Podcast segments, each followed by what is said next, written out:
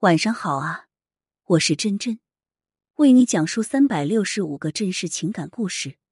本篇故事的讲述人是小雨，我是小雨，和丈夫青梅竹马，大学毕业后结婚生子，两年后我们有了可爱的儿子。丈夫从事 IT 行业，是部门一主管，时常加班。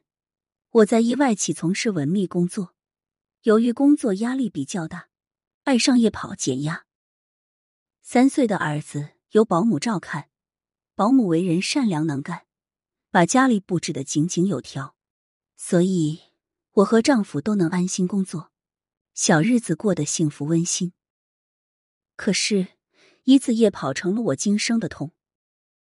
这天与往常一样，丈夫加班，我与保姆、孩子吃过晚饭后，穿上小裙，换上运动鞋，开启夜跑模式。初夏的夜晚，绿树成荫，我沿着熟悉的路小跑起来，微风吹过，心情格外舒畅。不知不觉，跑到沿河的堤岸上，水上小河初长成，在月光下显得静谧宜人。这个地方是与丈夫热恋时常压的马路。回想起甜蜜的过往，我放慢了脚步。忽然，我眼前一黑，被人蒙住了头。与此同时，嘴巴被捂住，我拼命挣扎并大声呼救，无奈力不从心，而且声音发不出来，只觉得头被重击，便失去了知觉。当我醒来的时候，自己躺在堤坝的平地上，嘴里塞着纸团，衣不遮体，双手被自己的衣服缠绕着，下体感觉隐隐作痛。我知道我被强暴了。我疯了似的大哭起来，用力挣扎，手上的衣服松了，双手被解救出来。我用力撕扯自己的头发，恨自己为什么要跑到这里来，为什么遇到这种事情的偏偏是我？我还有什么脸面回家见丈夫？我想报警，可是这么丢人的事，让别人知道了，自己还能正常工作和生活吗？不仅自己不能正常生活。还会影响到丈夫和孩子。我跌跌撞撞的朝湖泊下走去。这时，胳膊上手机袋里电话响了起来，传来儿子奶声奶气的声音：“妈妈，怎么还没回来呀？阿姨教我画的画，等妈妈回来看呢。”我一个机灵，回过神来，我可爱的儿子没了妈妈，他多可怜！我不能就这么死去，我还有牵挂我的父母。和我牵挂的孩子啊！我恍恍惚惚回家了，家里丈夫还没回来，儿子喜冲冲的迎了上来，将他画的画拿给我看。保姆见我问道：“姐，你脸色不好，怎么了？”我累了，你带孩子先睡吧。我强打精神，支开保姆和孩子，来到浴室，打开水龙头，我用力搓洗着身体，让泪水无声的流淌。让今晚的事就随着这流水流走吧。姐，怎么洗那么久？早点休息吧。可能因为在浴室待的太久，保姆在门外喊我。嗯，马上就好。我连忙应声道。一看时间，快十点了，老公也快回来了。我离开浴室，来到主卧，给老公留下感冒了，客房睡，晚安的字条。便来到客房，熄灯躺下，泪水一直无声的流淌着。丈夫回来，虽然声音很轻，但我却听得特别的清楚。枕头湿了之后，我怕老公发现端倪，我翻了个身。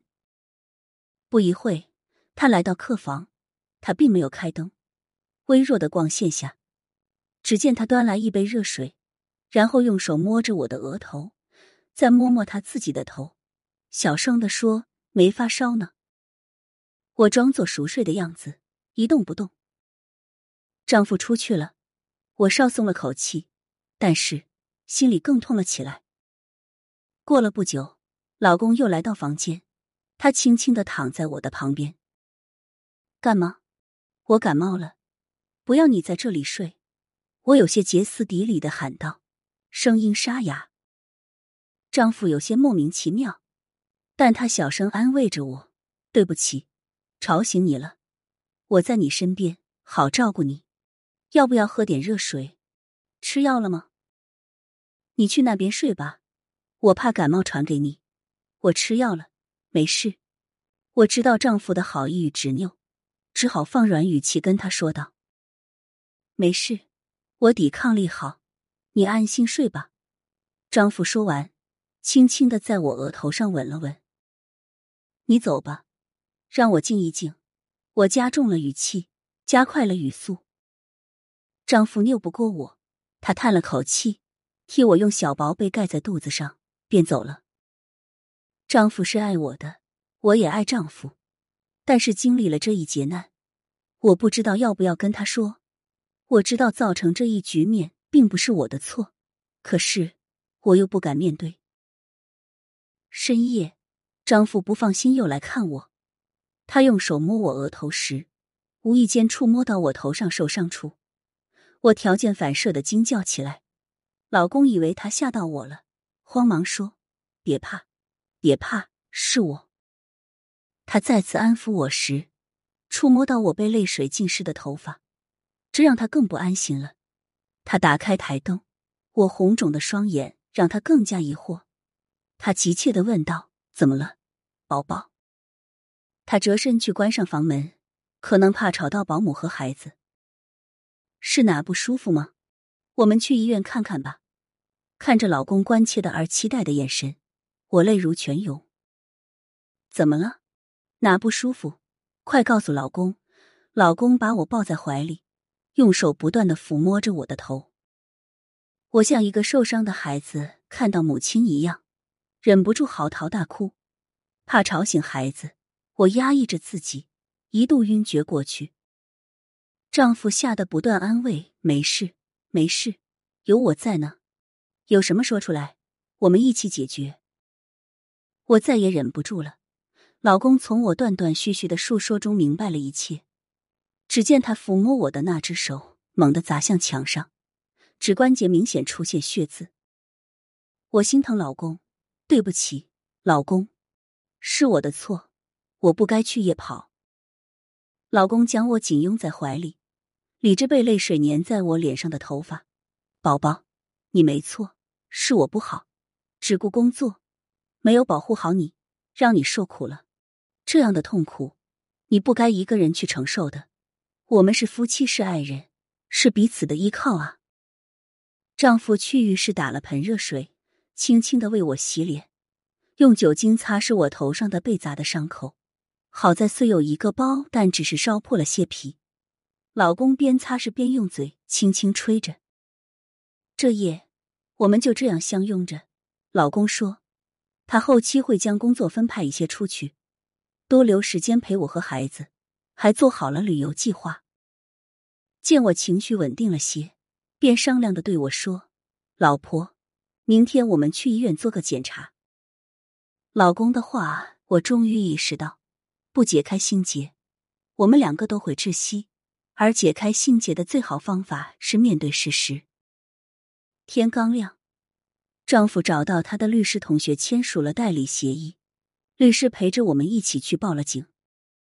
我知道，在未来的日子里，我将会面对许多未知的困难，但有老公的陪伴，我终究会走出阴霾。愿自己能生活向阳，人生向暖，有如萤火，不惧黑暗，用星星点亮的光照亮大地。